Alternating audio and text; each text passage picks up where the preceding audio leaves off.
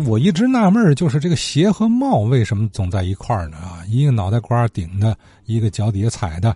你按理说这两样装扮离最远，对吧？在在售卖的时候，它又在一块儿。你看这什么道理？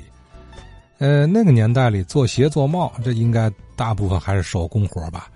嗯，哎，您除了穿佳作的鞋之外啊，哪家鞋帽店是经常光顾的？啊，是不是也有某个老手艺人的这个身影令您挥之不去啊？呃，他们好多都是从小就干这个啊。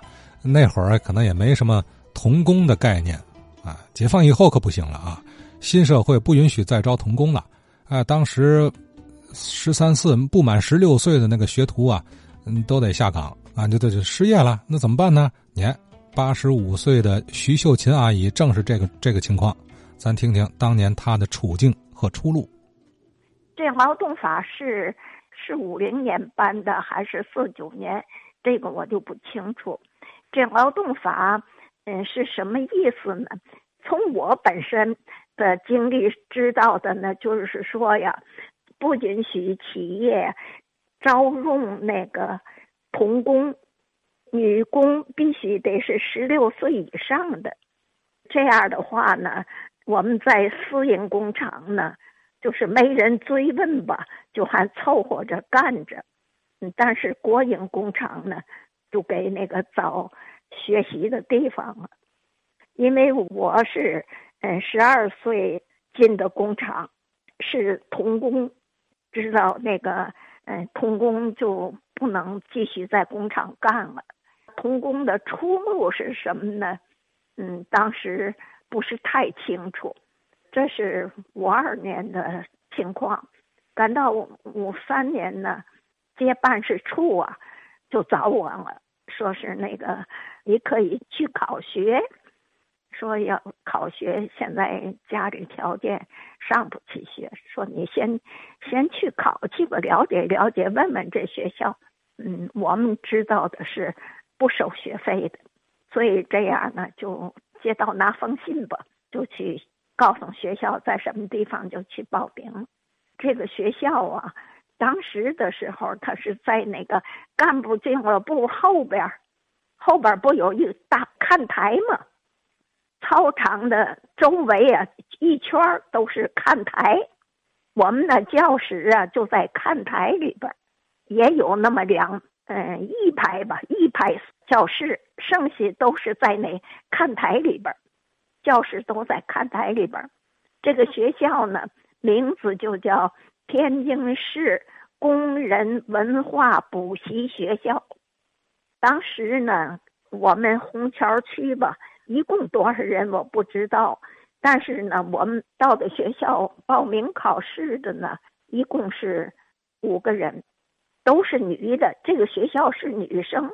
全是女的，那个考试呢，它是以你的现有的文化水平来编班。我入的是七班，它一共是三十二个班，越往前排，文化程度呢就越高，文化层次不一样。我这个七班呢，学习的呃课的内容呢，我自己感觉，因为我是小学毕业的。因为家里边没有条件再继续上初中，这样去工厂做的工，我按着学的那个内容哈，我感觉呀，基本也是小学都学完的。我想说的呢，就是说呀，像我们这些个童工，国家给成立一个这样的学校，这学校呢是教育局和劳动局合办的。大概是这个学校已经办了两年了，因为我是个插班生，所以对原来学校开学呀、什么呃情况啊、什么我全不知道。到学校以后啊，我感觉是什么呢？就是国营工厂的工人也不少，一个是天津市绒毛厂，还有的厂子的，就是在那儿学习的工人呢是。华北土产，这些上学的人呢，就是那个摘核桃仁儿的，这是我接触的哈，属于国营的嗯童工上这儿来上学的，其他的就不了解了。剩下的呢就是私营工厂的，我是在私营工厂。那时候十六岁以下的一律私营工厂就不许再招了。我也曾经啊顶着看看到底是真的假的，我就上那个吴颂荣药厂啊去报了一次招工的名额，到哪儿就给顶了，说你上劳动局呀去开信去，劳动局开信我们才能要。哦，我才知道十六岁以下的不能再去。当工人了，嗯，我就再说这个工人文化速成补习学校，都是女生。当时一共多少人呢？两千多人。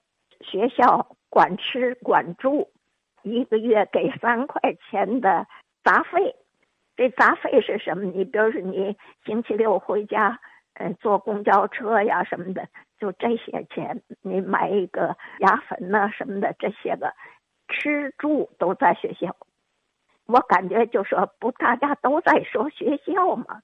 我知道的一个是这样的学校，还有的呢，就是我上班以后才知道，华北革命大学跟我们这不一样，它不是一个一个层次，但是它也是社会上招的。还有一个是什么呢？就是叫干部文化补习学校。我就说呀。咱们国家解放以后，对于教育，对于提高人们的文化水平是特别重视的。哎，您听了吗？徐阿姨当年进这学校哈，管吃管住，呃，还教你文化，还拿三块钱零花。你看这好事儿啊！这个工人文化补习学校女校这个地点呢，是不是就是前段时间咱说那个十二中？始建的位置啊，后来说改什么劳一办了是吧？哎，嗯，当然更早是英商跑马场、相谊俱乐部哈这一带。